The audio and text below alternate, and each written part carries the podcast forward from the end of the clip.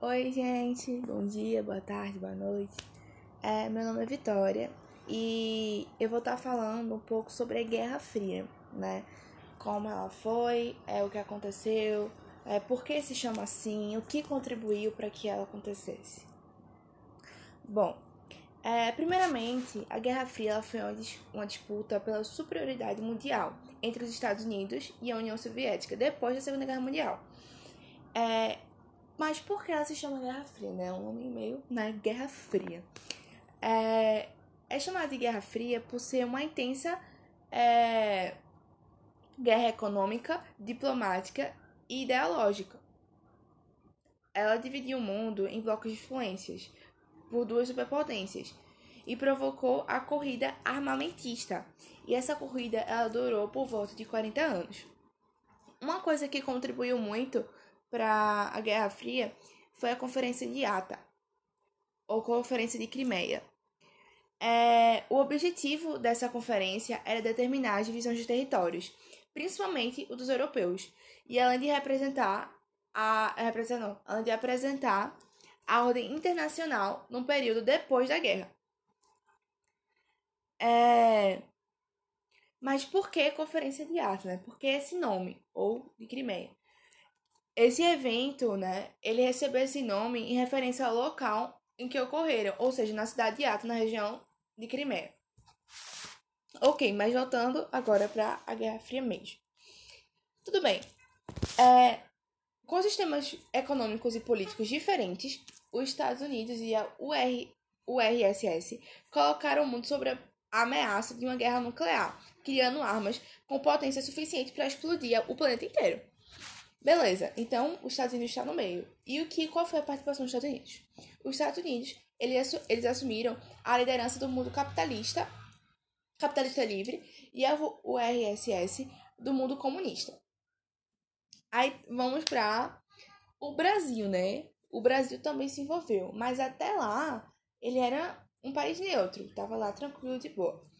Mas aí é, ele entrou para libertar a Itália, que era um dos aliados deles, né? Então, o Brasil, a gente chegou lá e tal na guerra para apoiar nossos aliados.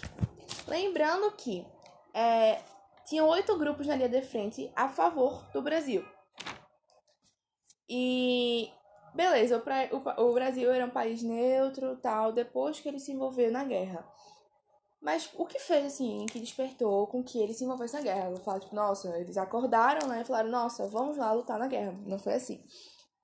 Isso aconteceu porque é, é, foi quebrado né, essa neutralidade por conta de um ataque alemão. Então não foi assim dia pra noite, né? Então teve todo um ataque, toda uma história para realmente eles entrarem com tudo e falar, vou apoiar a Itália, vou apoiar meus aliados, e é isso.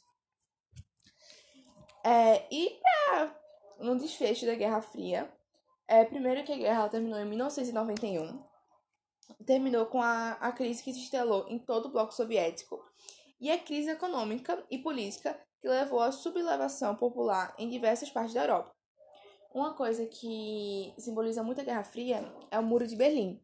E quando esse muro ele foi derrubado, que ele dividia em povo, os povos capitalistas e socialistas, foi algo, né, que quebrou realmente tudo que restava da Guerra Fria.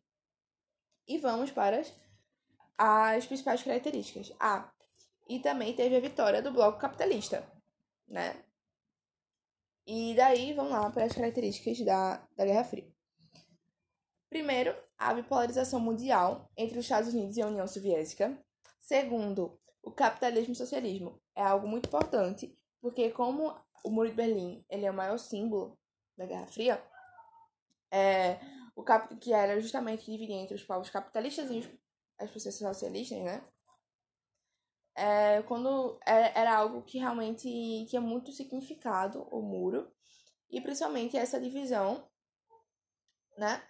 E também uma coisa que marcou muito foi o conflito militar e ideológico, que também é, que é uma coisa que você fala, nossa, conflito militar e ideológico, Guerra Fria que foi um, uma guerra que teve mais uns conflitos indiretos do que realmente, né, realmente está lá. Então, é isso. Eu tentei resumir para dar cinco minutos. E é isso. Espero que vocês tenham gostado. Obrigada por terem ouvido até aqui. E é isso. Tchau!